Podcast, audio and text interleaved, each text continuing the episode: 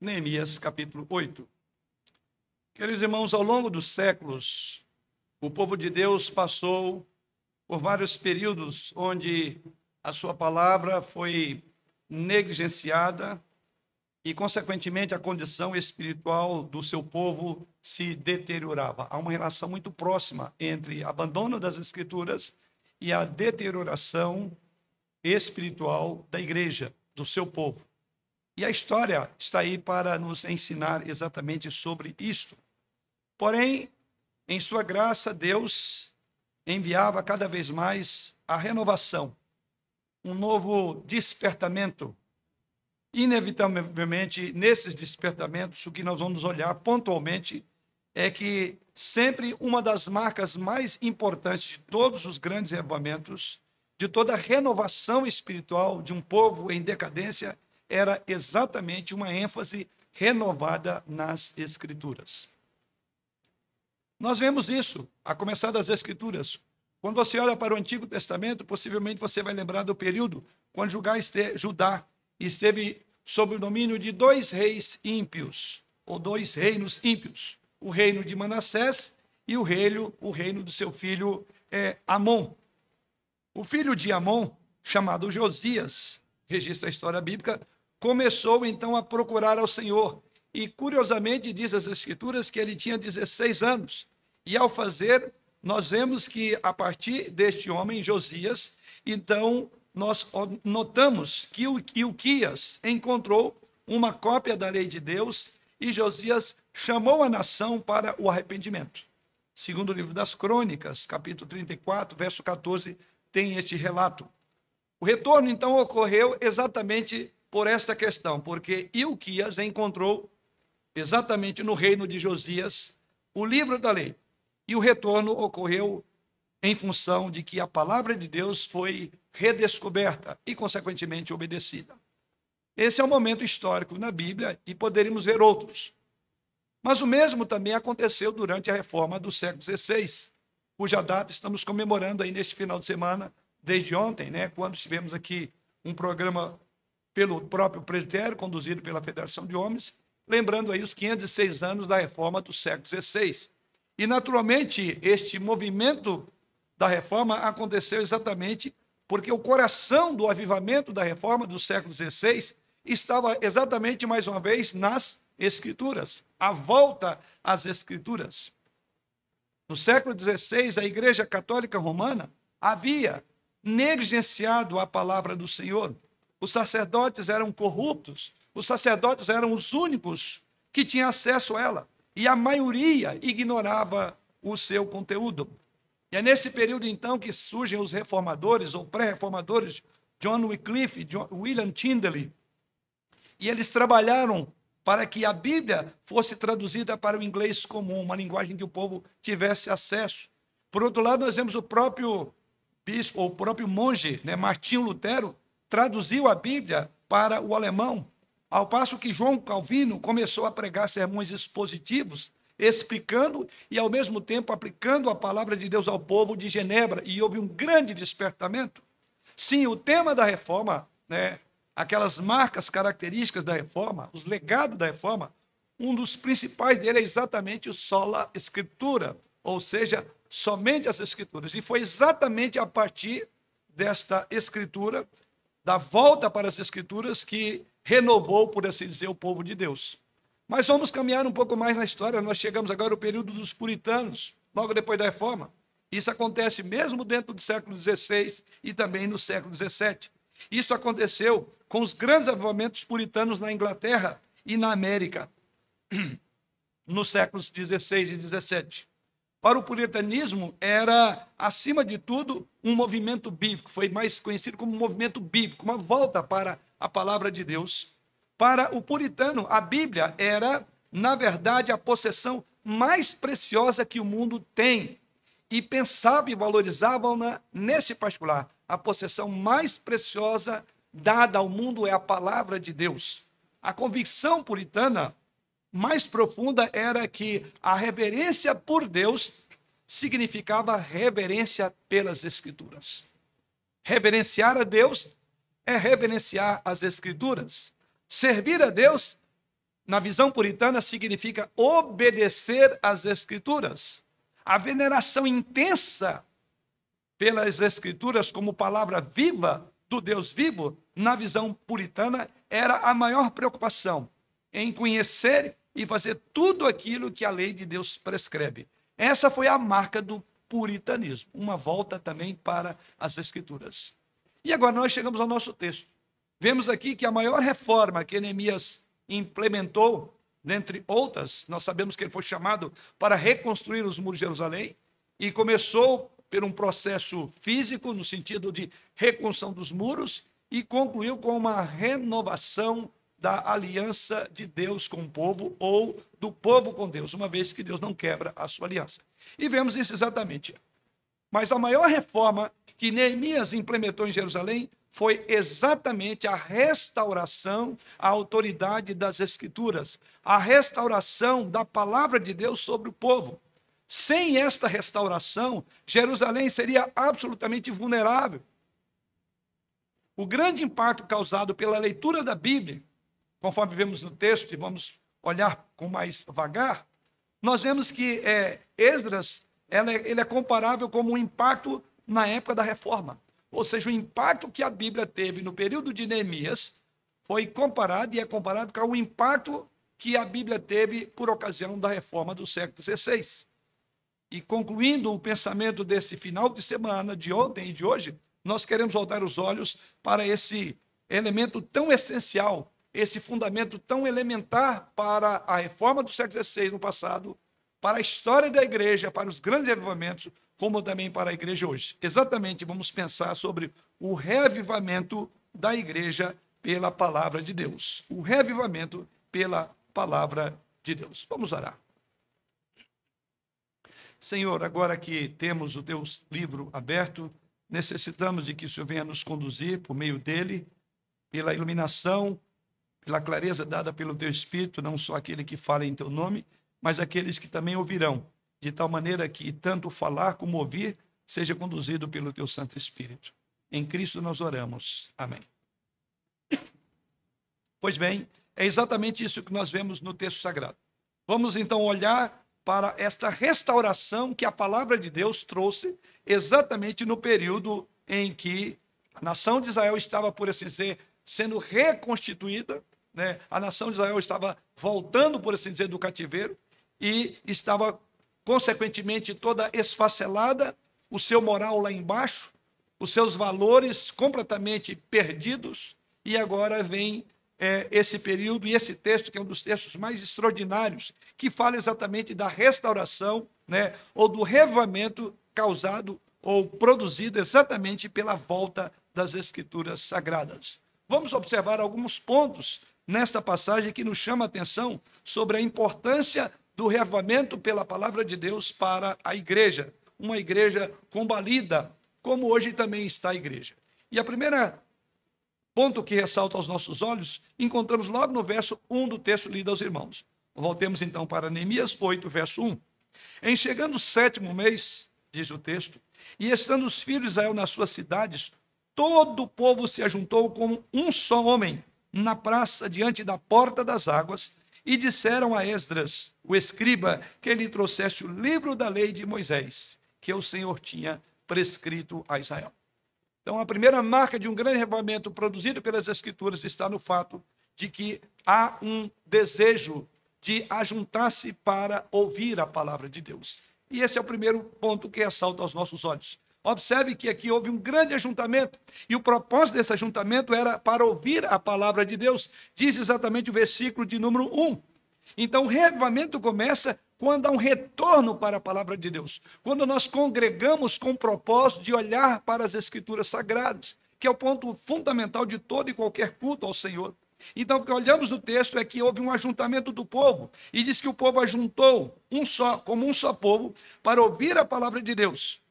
E aqui nós vamos perceber algumas características de um ajuntamento cujo propósito é ouvir a palavra de Deus, é ter a palavra de Deus como centralidade do culto. Se não observe comigo, logo no versículo 1 diz que houve um ajuntamento. A ideia aqui é que é algo espontâneo.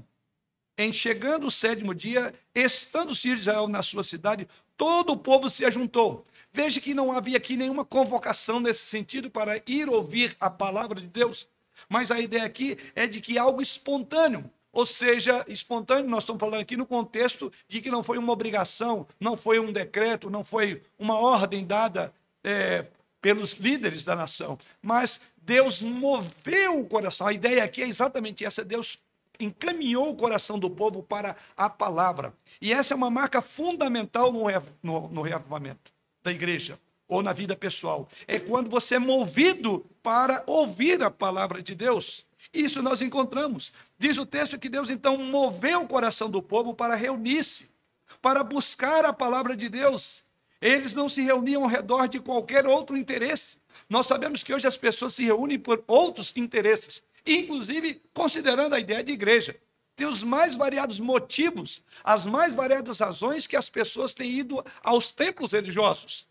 Mas aqui eles estão indo para ouvir Deus falar, porque há um mover de Deus nesse sentido. Hoje o povo busca resultados e não a verdade, busca coisas materiais, benefícios pessoais. É difícil você ver alguém falando, eu estou indo à igreja para ouvir a palavra de Deus e tão somente a palavra. As pessoas hoje querem as bênçãos de Deus, sem contudo querer o Deus das bênçãos. Tem fome, não de sede e de justiça, mas tem fome de prosperidade. Tem fome de vida boa, mas poucos têm fome da palavra de Deus. E o texto diz exatamente que quando há um reavivamento pela palavra, a primeira coisa é que Deus move o coração em direção daquilo que é o foco das o foco de um, de um culto, que é a adoração a Deus por meio de ouvir a sua palavra. Mas algo também que no, nesse movimento do povo também podemos observar. Não só era algo que veio do coração do povo, que Deus colocou no coração do povo a disposição de procurar a palavra de Deus, mas algo também que nós olhamos aqui é que isso não foi de um ou outro, mas a ideia é de que houve todo Israel. Olha que diz o verso de número 1: tanto os filhos de Israel nas suas cidades, todo o povo se juntou. Então ninguém ficou de fora desse avivamento. Toda a congregação, todo o povo, diz aqui, depois ele vai particularizar que povo era esse. Esse povo era constituído de homens, mulheres, crianças. Então veja, você vê aqui todas as faixas etárias. Né? Homens, mulheres, crianças reuniam para buscar a palavra de Deus. Ninguém ficou de fora. Poderíamos é, é, colocar aqui, em, ou seja, pobres, ricos, letrados, iletrados. Eles tinham um alvo em comum. E qual era o alvo comum? Diz o versículo 1. Eles queriam buscar a palavra de Deus. Como hoje nós precisamos de ter essa vontade de nos reunir, não apenas para ouvir cantores famosos, como tem igrejas que, inclusive, estão contratando gente importante porque se tem gente importante, então as pessoas vão. Veja bem, eles não foram ali para saber quem é o cantor dessa noite, quem é a grande personalidade que vai na nossa igreja, mas para ouvir a palavra de Deus. Eles não foram ali porque tinha um pregador especial, como muitos também andam à procura de um grande pregador. Não, a palavra sendo exposta. Nós devemos reunir pela palavra de Deus, porque o centro do culto é a pregação, não deve ter nenhuma estrela, nenhum pastor, nenhum líder, nenhum grupo de cântico que deve nos motivar a igreja, senão escrituras sagradas. Então, o verdadeiro reavivamento vem a partir daí, quando o seu coração se dispõe a buscar aquilo que é a centralidade do culto, que é a palavra. Mas há algo ainda que nós olhamos no texto sagrado, que era uma ideia harmoniosa, porque diz que todo o povo, verso 1, se ajuntou como um só homem, essa ideia. Não havia apenas ajuntamento, mas havia também comunhão. E esse é outro elemento fundamental, outro aspecto como resultado da palavra. Ela promove comunhão. Ainda que o nosso foco agora aqui é exatamente a centralidade de Deus, mas à medida que assim o fazemos, nós também temos comunhão, aquilo que é comum a todos nós. Diferentemente dos mais variados interesses que alguns podem ir à igreja, e chegando lá eles não encontrarão os seus interesses satisfeitos e sairão do culto dizendo que não aprovam o culto ou vão procurar uma outra igreja, porque não tem aquilo que eles desejam. Sim, aqueles adoradores, disse Jesus Cristo, aqueles que o Pai busca para si. Tem muita gente se oferecendo para adorar, cujo propósito, cujo alvo não é esse que nós encontramos como fruto de um avivamento, é a busca pela palavra. Diz que o povo pediu, e, e diz aí, diante das portas das águas, disseram a Esdras, final do verso 1, que trouxesse o livro da lei que o Senhor tinha prescrito a Israel. Qual pastor que não gostaria de ver um rebanho e falar, pastor, prega a Bíblia, traga a Bíblia para nós? Certamente isso encantou o coração dos líderes. As pessoas, como falei, vão na igreja hoje querendo outro tipo de coisa. E os pastores muitas vezes têm tentado se virar nos 30, por assim dizer, porque querem atender esse tipo de demanda.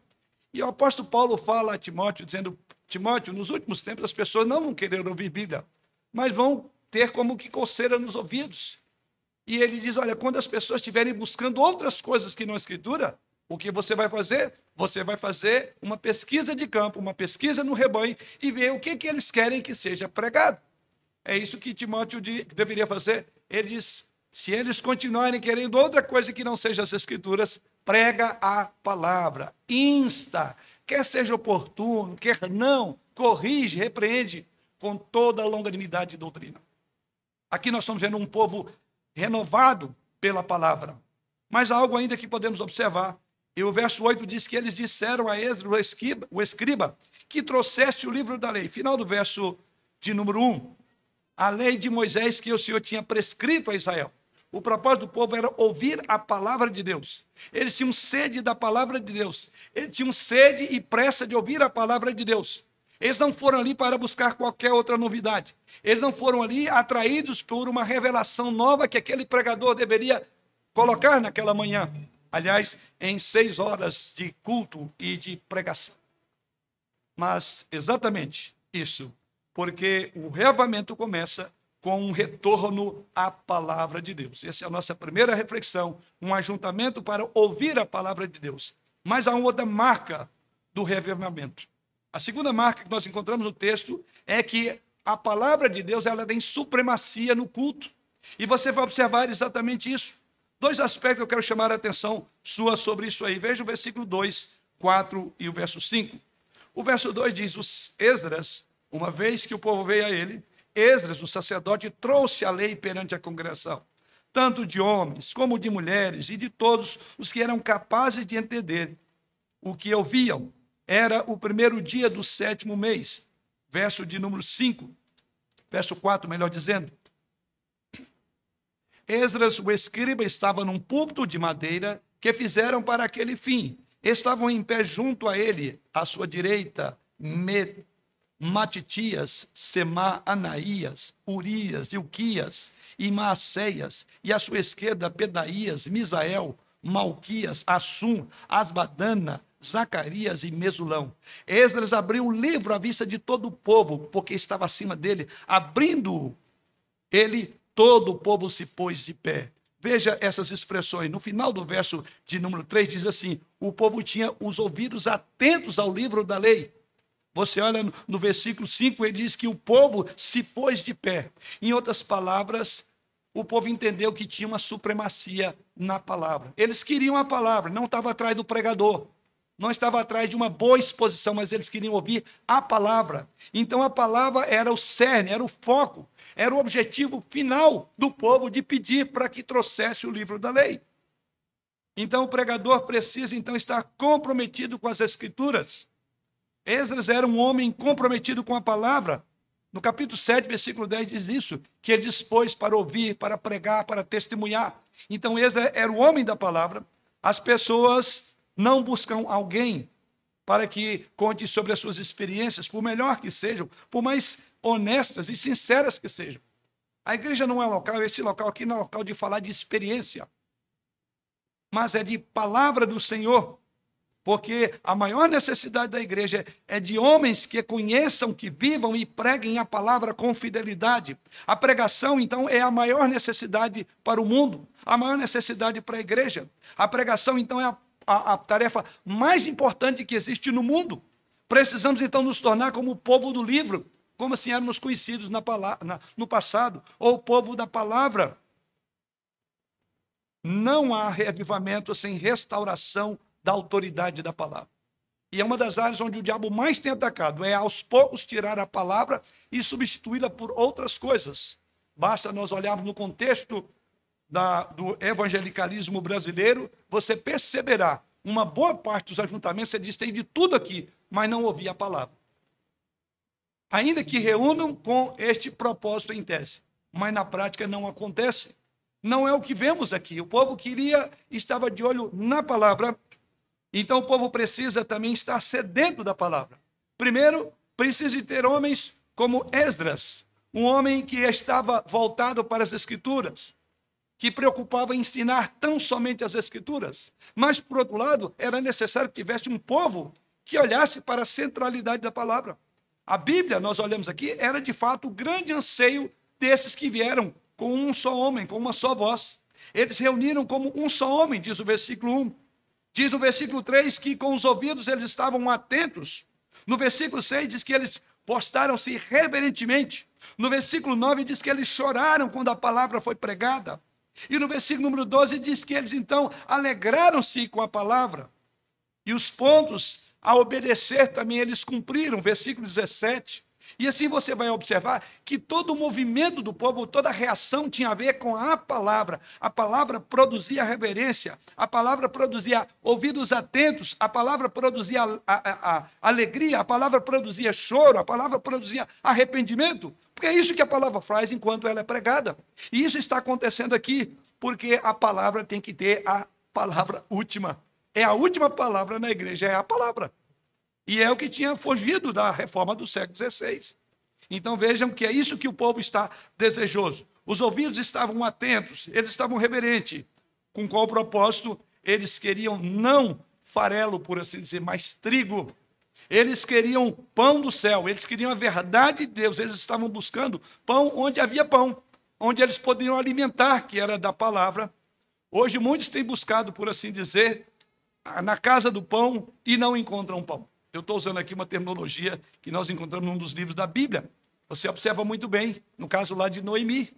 Esse é o ponto, né? Noemi e sua família, que saíram de Belém e foram para Moabe porque não havia pão, curioso, na casa do pão. Trazendo esse paralelo, dizemos hoje, muitos têm ido à casa do pão para alimentar-se e não tem pão. Igrejas que não pregam a palavra igrejas que relegam a palavra a segundo plano, se é que algumas delas têm até mesmo um momento para a palavra. Aí tem show, tem espetáculo, tem tudo. Mas não tem pão. E o povo volta sedento para casa. Centralidade da palavra é outra marca característica de templos de revolvimento. É quando o povo tem interesse em ouvir Deus falar. Uma terceira marca que nós olhamos aqui, que é fruto do reavivamento pela palavra é o modo como as pessoas reagem, qual é a atitude em relação àquilo que é ouvido. Você observa isso comigo no versículo 3 do texto. E lê o livro diante da praça, que está à fronteira, à porta das águas, desde a alva até o meio-dia, perante os homens e mulheres e os que podiam entender. E olha o que é dito. E todo o povo tinha os ouvidos atentos ao livro da lei. Ouvidos atentos é a primeira atitude quando você ouve a palavra. Diz que o povo estava atento ao que se pregava. O povo permaneceu, e você vai olhar aí no versículo 3, como no versículo 7, diz que o povo permaneceu desde a alva até ao meio-dia, sem sair do lugar. Isso está lá no versículo 7. Com os ouvidos, diz aí, atentos. Não havia dispersão. Se você calcular, são seis horas. Seis horas sem dispersar a atenção do que está sendo dito. Não tinha ventilador, não tinha conforto, isso era em praça pública, sol escaldante. E diz que o povo permanecia atento. E era uma grande multidão, pelo que olhamos no próprio texto. Eles estavam com os ouvidos atentos. Não havia enfado, não havia distração, porque eles estavam atentos não apenas ao pregador, mas, sobretudo, ao livro da lei, porque é isso que eles queriam, o livro da lei. Não havia aqui esnobismos, não havia aqui tietagem, mas fome da palavra. Eles queriam ouvir a palavra. Então, se algo que pode, é, deve levar-nos a considerar enquanto a palavra é pregada, é a atenção nossa. A nossa atenção determinará o valor que nós estamos dando ao que está sendo dito, não a quem está falando ou a quem está proferindo, mas o próprio Deus. É a palavra de Deus que nos é ministrada. Os irmãos percebem bem a nossa estrutura litúrgica. Esse é um momento que não tem conversa, não tem bate-papo, não é horizontal. E o meu propósito aqui é trazer esta palavra para os irmãos. Então não é a minha palavra, é a palavra de Deus. Então quando você olha por esse ponto, por esse prisma, então certamente a atenção será redobrada. Então esteja atento, não pode cochilar, não pode dormir. É o momento em que Deus está falando e você não pode dar as costas enquanto Deus fala. Você não pode distrair com outros assuntos que não seja pensar naquilo que está sendo dito ao seu coração. E diz que o, te, o texto sagrado que eles tinham tudo para realmente é, dispersar, distrair. Veja, como eu falei, não tinha um ambiente, certamente concorriam outros sons naquela grande praça das águas. Mas diz que o povo estava, diz o versículo, né, tinha os ouvidos atentos. Certamente eles estavam exercitando com muita dificuldade para conseguir concentrar só naquilo que estava sendo dito. Sim, a atitude do povo em relação à palavra determina e demonstra que há um reavamento na religião. Mas algo também, uma mente dispersa, uma mente despertada. Veja no versículo 8, é dito o texto: leram no livro da lei, claramente dando explicações de maneira que entendesse o que se lia. A atitude do povo é que eles queriam entender. Não era um monte de voz sendo balbuciada, mas eles estavam preocupados com o entendimento do que se lia. Isso vemos no verso 2 também. No versículo 3, a explicação então era lógica, para que todos pudessem entender, como diz o texto. Então, isso mostra que esse revamento não foi um apelo às emoções, ainda que as emoções estão envolvidas aqui, mas era um apelo ao entendimento, porque diz de forma que eles pudessem entender o que se falava. A superstição irracional é a marca característica do paganismo. E nós nos admiramos quando olhamos quando as pessoas são guiadas por esse sentimentalismo e se entregam às emoções. E quando saem e perguntam o que você entendeu, o que você está lembrando do culto essa noite, não sei, porque foi aquele momento, né, como uma montanha russa, aquele prazer passou, já não sei mais nada. E o povo estava concentrado. O profeta Oséias diz isso lá no capítulo 4, versículo 6. O povo está sendo destruído porque lhe falta conhecimento, entendimento. Mas algo também que me chama atenção quanto à atitude do povo. Não só uma atitude de estar atento, não só uma atitude de ter a mente é, que compreende o que está sendo dito, mas no versículo 5 diz aí que abrindo ele o livro, todo o povo se pôs em pé reverência. Essa é uma atitude que nós vemos. Atenção, entendimento e reverência. Isso nós encontramos porque diz que o povo permaneceu de pé. Essa aqui demonstra uma atitude de reverência, demonstra uma atitude de respeito à palavra. Esse do que é dito aqui, ele foi elevado não para revelar a infalibilidade do pregador, mas a supremacia da palavra. É um destaque aqui, não é pelo pregador, mas é pelo que está sendo colocado. Isso nós observamos, havia uma reverência. Como têm sido os nossos cultos, a nossa adoração? Como você se porta quando a palavra está sendo pregada? Você tem tido essa atitude? Você tem tido os ouvidos atentos? Aliás, nós pedimos ao Senhor um pouco antes da pregação para que Ele nos faça concentrar, que não tem outras vozes concorrentes, porque isso é fato, é necessário você tem a sua mente, você quer entender o que está sendo explicado. Essa é uma das razões porque é importante você escrever. Hoje os irmãos têm um instrumento aí importantíssimo, né? Para aqueles que por alguma razão perdeu a sequência, está sendo colocado do lado aqui. Você está acompanhando aí a ordem, a linha de raciocínio. E algumas pessoas já falaram, pastor, depois que colocar aquilo, eu comecei a entender melhor o sermão. Eu quase disse para ela, talvez é porque você não prestava atenção, né? Agora, já que está lá, então você fala, agora está no segundo. Talvez você está contando, chega o terceiro e vai terminar já. Não deve pensar assim. Mas é porque eu quero entender. É uma lógica. O texto diz que eles tinham uma mente que queriam compreender. Tem que haver entendimento. Porque se não há entendimento, não há edificação. Se não há edificação, não há aplicação. Se não há aplicação, não há transformação da vida. E isso nós precisamos de entender. Então, devemos ter uma atitude de ouvidos atentos, de uma mente desperta e para compreender e de reverência enquanto se prega a palavra. Versículo 3 e 4. O versículo 3 já li, o verso 4 diz que Esdras, o escriba, estava num púlpito, um púlpito de madeira. E diz aí então que ele começou a falar a partir desse púlpito. as pessoas estavam atentas, as pessoas estavam em reverência enquanto a palavra de Deus era lida por Esdras. E no versículo 3 menciona a sua atenção. No versículo 5 e o versículo 6 mostram que eles tinham atitude de reverência. Então veja atenção, reverência. Eles, diz o texto aí, se levantaram como se cumprimentassem um visitante real e prostrassem-se em adoração. E a ideia aqui de levantar é quando uma pessoa né, importante, você se levanta para ela e você se prostra. É uma atitude, o conceito aqui da palavra é como se você tivesse um visitante real e você se prostra em adoração a ele. É exatamente isso. É o termo, a ideia que é usada. Atenção decorre da reverência. Se você não é atento ao que fala, é porque você é irreverente à palavra. Uma coisa decorre da outra. Atenção tem a ver com reverência, ou desemboca na reverência. Se nós mantivermos a nossa reverência a Deus, ao fato de que Ele está falando conosco através de Sua palavra, nós prestaremos atenção ao que Ele diz. Nós vamos lutar conosco mesmo. Certamente esse povo tinha muitas lutas. Talvez você fale, estou cansado. Eles estavam muito mais. Você tem uma hora e pouco de, de culto.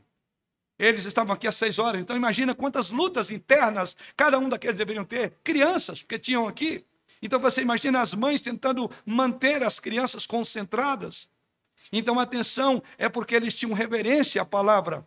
Então quando Deus fala conosco, nós devemos prestar atenção. Nós devemos lutar contra outras, outras, outras dificuldades, até físicas. E eu sempre tenho dado essa ideia, tenho sempre comentado com o outro. No domingo, descanse. Antes de vir para a igreja, tem um momento da sua soneca. Há um desgaste muito grande. Então, quando você chega no final do culto, você já está já reduzido a quase nada. Então, a parte mais importante do culto você vai perder, porque você não descansou.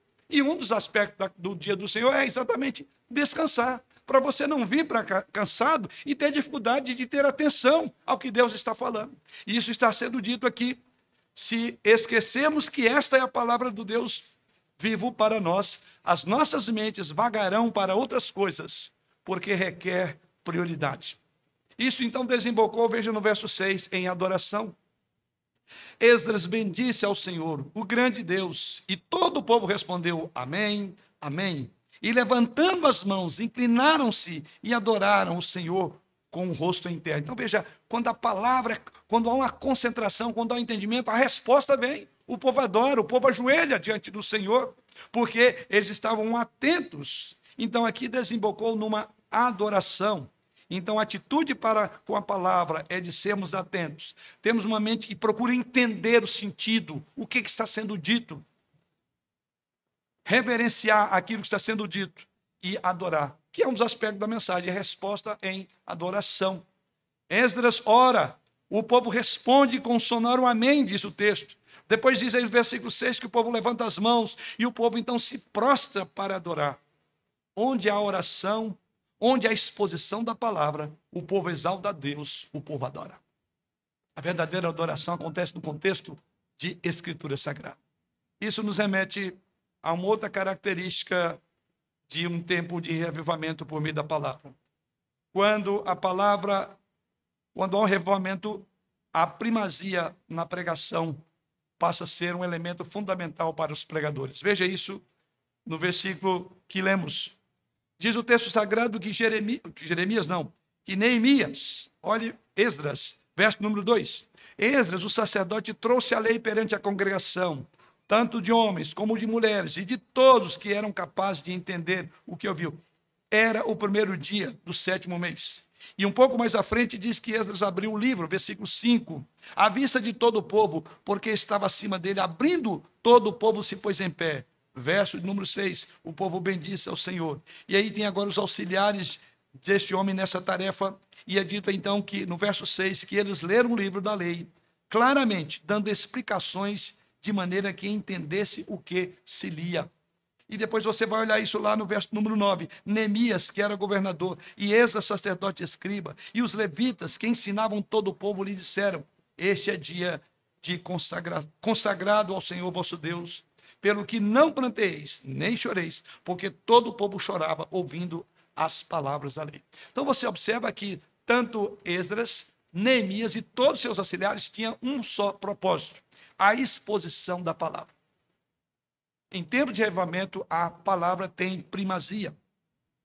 Alguém tem dito que, alguns têm dito que o texto, esse texto que nós temos aqui, seria o texto básico em toda a Escritura sobre o que chamamos de pregação expositiva do Antigo Testamento, ou pregação expositiva, que é a maneira como tenho é, pregado aos irmãos nos últimos anos, a pregação expositiva. E aqui nós temos exatamente um modelo de pregação expositiva. Nós encontramos aqui alguns pontos de uma pregação expositiva. Primeiro deles, veja comigo, no versículo 8, no versículo 2, 3 e 5 já lidos, primeiramente diz que o texto foi lido. É a primeira coisa de uma pregação segura, que seja lido o texto. Não como pretexto, porque é nesse texto que nós vamos voltar os nossos olhos. Isso é dito no texto. No versículo 2, no versículo 5, eles leram aquilo que foi pedido pelo povo, as escrituras. No caso, em consideração, é o livro da lei de Moisés, é o que tinha até o momento da escritura sagrada. E é isso que é dito no texto. A leitura do texto, então, é a parte mais importante de um sermão. Eu temo e tremo quando eu começo a ver um pregador que começa e vai falando, aí você não sabe se ele ainda está na introdução, de repente ele está concluindo. Aí no fim, diz, peraí, acho que eu esqueci, deixa eu citar. Tem um texto aí, um versículo, que a gente pode colocar aí. Isso é um perigo. Veja, o olhar, o texto é a fonte da mensagem. É a autoridade de quem prega, está no texto. O texto é o fundamento de um sermão. O sermão é o texto explicado. O sermão só é legítimo quando ele se propõe a explicar o texto que foi lido. E por que é importante nós olhemos para isso hoje, irmãos? Porque muitos pregadores têm sido descuidados, a começar de uma leitura que vai atropelando ao lerem o próprio texto, dando a impressão de que ele nem leu o texto que vai pregar. E aqui, o texto era o foco dos pregadores. Falo dos pregadores porque aqui tinha Jesus, Abani e tantos outros como os homens estão vendo aí. Um outro ponto importante da primazia aqui nessa pregação é que o propósito era: se ler o texto, você não vai explicar outra coisa. O texto era explicado. Veja o versículo 7. E Jesua, com o rosto em terra, desculpe, Jesua, Bani, Sebetai, ou, desculpe, Jamim, vou voltar à leitura, estou querendo pular o nome aqui, mas vamos lá. E Jesua, Banim, Serebias, Jamim, Acube, Sebetai, Odias, Maacéias, Quelita, Azarias, Josabate, Anã, Palaías e os levitas ensinavam o povo na lei e o povo estava no seu lugar. Então, qual era o propósito? Ensinar o que foi lido. Esse é um ponto que a gente fala muito em, em pregação, né? Ler o texto como pretexto. Então, é tentando achar uma ideia maravilhosa para ver se acha um texto que explica a grande ideia que o pregador teve. Não. O texto sagrado diz que ensinavam o povo na lei, a lei que foi lida. Esse é outro ponto fundamental de uma pregação segura. É se o pregador continua no texto, não vai devagar para outras ideias. Isso chama exposição de um texto sagrado. E nós vemos essa estrutura neste sermão aqui. Quando ele foi explicado, diz o texto, O sincretismo religioso tem anulado a razão. Pregar, então, é explicar o texto. A mensagem deve ser baseada na exegese, ou seja, tirar do texto o que está no texto. Não podemos impor ao texto nossas ideias. E isto alguns chamam de exegese, não exegese. Calvino, falando sobre o texto, ele dizia que a pregação é a exposição do texto. O púlpito é o trono de onde Deus governa a sua igreja. O púlpito é o trono de onde Deus governa a sua igreja. Já Lutero dizia que existe a palavra de Deus escrita, a palavra de Deus encarnada na pessoa de Jesus Cristo e a palavra de Deus pregada. Hoje nós usufruímos desse benefício, a palavra de Deus pregada. Mas há algo ainda que podemos olhar sobre a importância, a primazia da pregação e quão e como a igreja tem que avaliar aquele que sobe ao púlpito, com base nessa estrutura. Outro ponto que você observa aqui no versículo 9 a 12 é que havia uma aplicação do texto. Então tem que ter leitura do texto, exposição, explicação e aplicação. E você vai ver o resultado. Quando o texto foi aplicado, diz que o povo chorou. Chorou por causa do seu pecado, entendeu, compreendeu. Então, por isso, você não pode voltar para casa enquanto a sua lógica, o seu raciocínio dizer o que Deus quer para mim, o que essa mensagem tem a ver com, meu, com a minha vida. Você tem que colocar isso diante de você, assim como o pregador, diante do texto que ele está lendo. Então, aqui houve uma aplicação. O sermão precisa alcançar o coração dos ouvintes, não só a mente. A mensagem não é só verdadeira, mas também ela é relevante para nós. Para usar uma figura de John Stott, o sermão é uma ponte entre dois mundos, dizia John Stott. Ele liga o texto antigo ao ouvinte contemporâneo. O pregador traz o texto antigo à audiência moderna, prossegue ele dizendo, e conclui: a exposição e a aplicação da palavra de Deus produziram na vida do povo vários resultados religiosos. Isso então nos leva para a última reflexão dessa passagem. Aos resultados, os efeitos da pregação da palavra de Deus. Nós vemos isso aqui.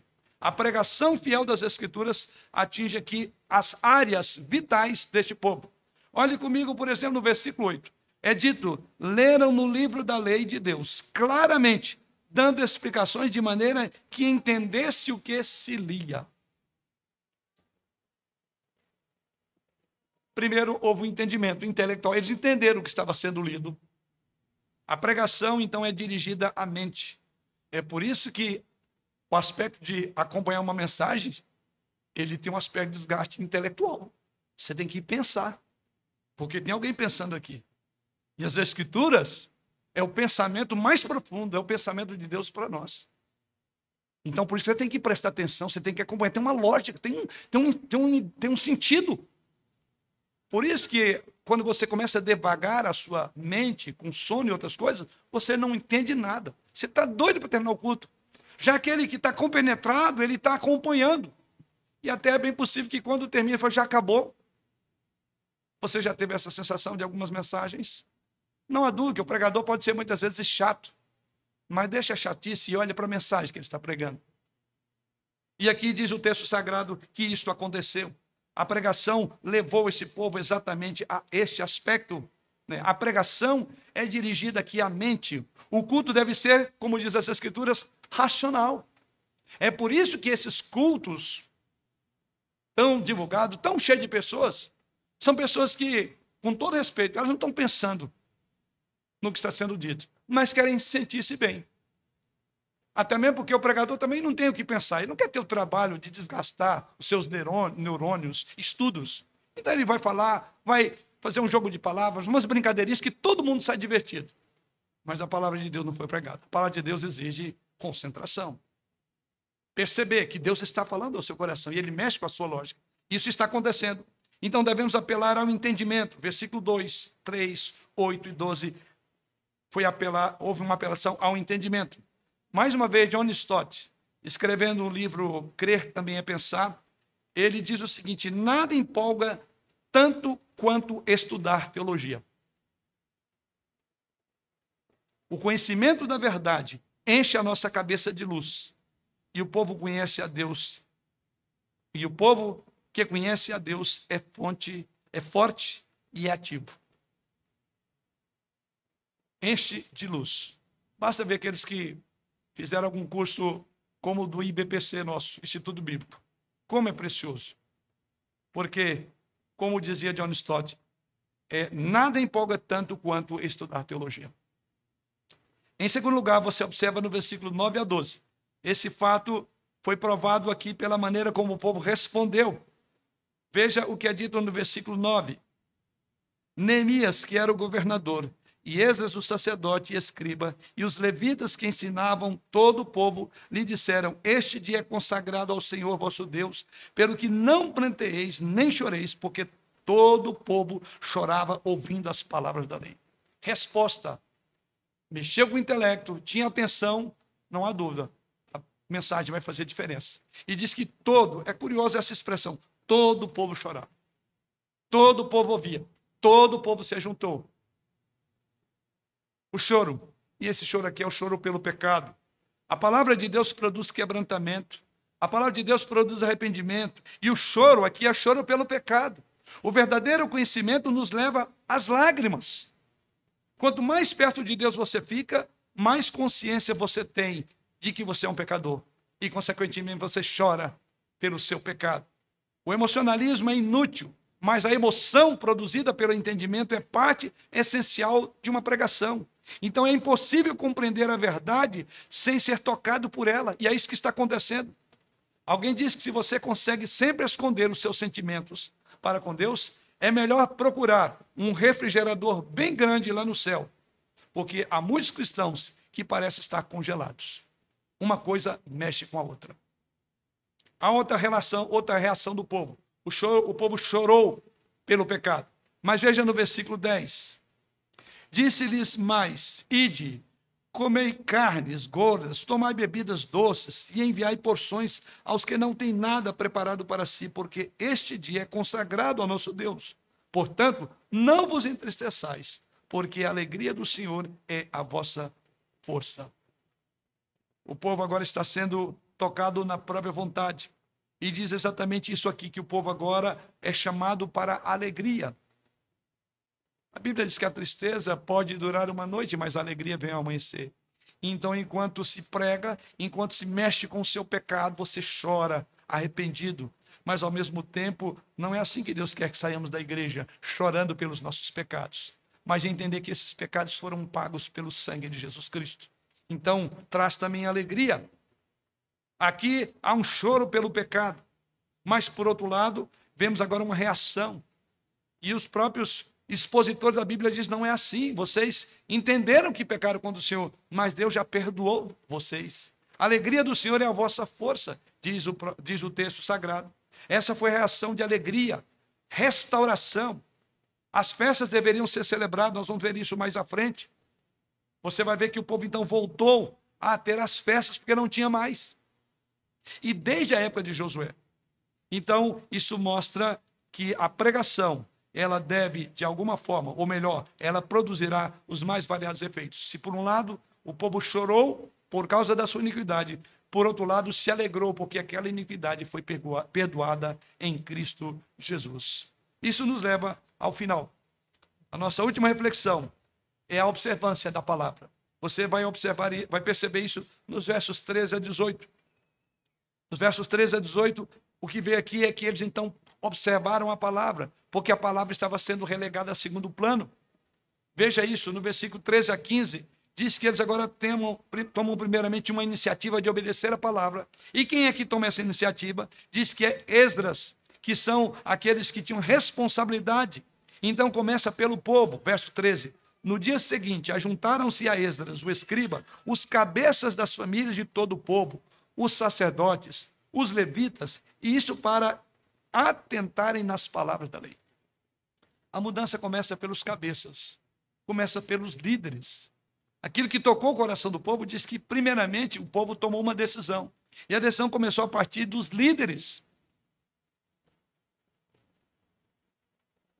Comovidos pela mensagem, compreendendo a mensagem, eles agora respondem. E eles agora vão fazer uma promessa, vão, vão confirmar o pacto deles com Deus, porque eles tinham abandonado.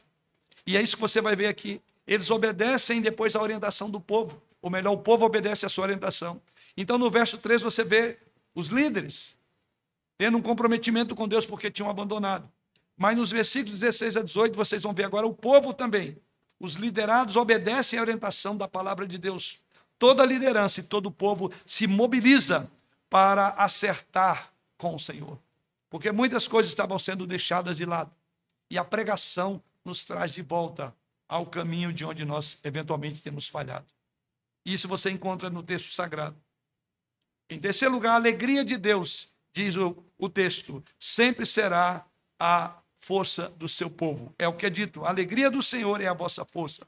E o texto sagrado diz lá no versículo 10 que houve muito grande alegria. Eles compreenderam que esse distanciamento foi perdoado e eles agora restauram, estão de volta à relação com Deus, restaurados pela palavra. O pecado certamente entristece e nos leva a chorar, como fez o povo. Adoece e muitas vezes cansa. Mas a obediência à palavra de Deus traz uma nova alegria, um novo frescor, a nova, uma glória de Deus sobre nós. E é por isso que o texto diz que um povo alegre é um povo forte. Essa expressão já está lá em Daniel 11, verso 32. Um povo alegre é um povo forte. E por que alegria? Alegria porque os seus pecados foram perdoados. Sim, irmãos, temos aí todos esses elementos nessa grande pregação, nesse momento de reavivamento pela palavra. Como podemos aplicar isso? Concluindo.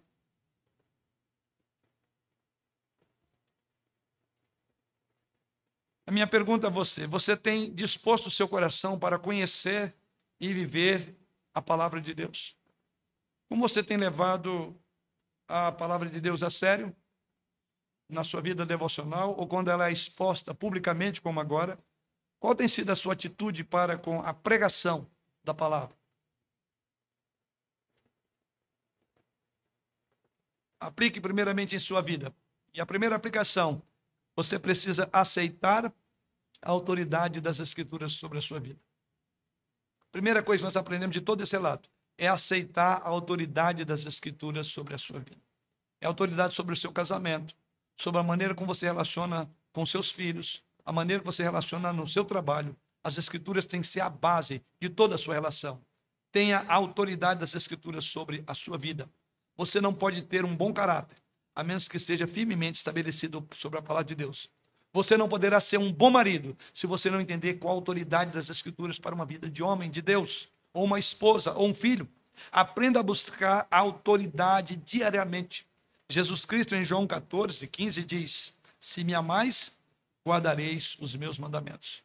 E o apóstolo João afirma lá em 1 João, ou em João, 1 João capítulo 2, versículos 3 a 6, quando ele diz o seguinte: Ora, Sabemos que o temos conhecido por isto, se guardarmos os seus mandamentos. Aquele que diz eu conheço e não guarda os seus mandamentos é mentiroso, e nele não está verdade. Aquele, entretanto, que guarda a sua palavra, nele verdadeiramente tem sido aperfeiçoado no amor de Deus. Nisso sabemos que estamos na, nele. Aquele que diz permanecer nele, este deve também andar assim como ele andou. Aceite a autoridade das Escrituras sobre sua vida. Segunda aplicação: nenhuma vida será completa sem a compreensão precisa da palavra de Deus.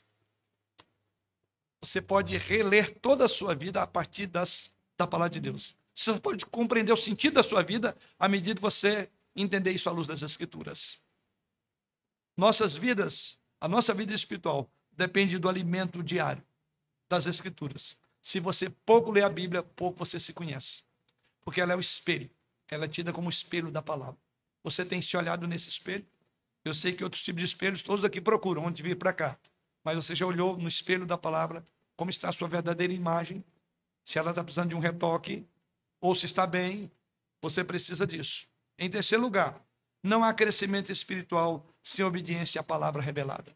Observe que o crescimento aqui desse povo foi a partir de que eles obedeceram a palavra. Ouvir a verdade não é suficiente. Devemos obedecer a verdade. Tiago fala isso, né? Que não devemos ser ouvintes negligentes, mas operosos praticantes. Quarto, a grande exposição da Bíblia trará tristeza sobre o pecado. A exposição da Bíblia verdadeira, ela trará um sentimento de arrependimento que por sua vez será seguido de alegria. Confessei-te o meu pecado e a minha iniquidade não mais ocultei. Não é isso que diz o salmista. Então a palavra de Deus ela leva-nos para dois momentos, um seguido do outro. A tristeza por ter quebrado o mandamento, a tristeza por ter desobedecido ao Senhor, mas ao mesmo tempo a certeza de que naquela desobediência nós pedimos perdão e nós então nos alegramos. Então a alegria do Senhor é a nossa força. As pessoas que obedecem nunca serão mais as mesmas. A razão é que quando você pensa como Deus pensa, você está pensando realisticamente em relação a si mesmo. Quinta aplicação: o ponto de partida para qualquer revamento nacional ou pessoal é o retorno à palavra. Foi assim na reforma do século XVI. Foi assim no período dos puritanos. Foi assim no contexto bíblico.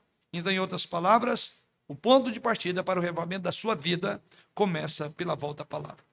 Ouvir a palavra ouvir a exposição da palavra, amar a palavra.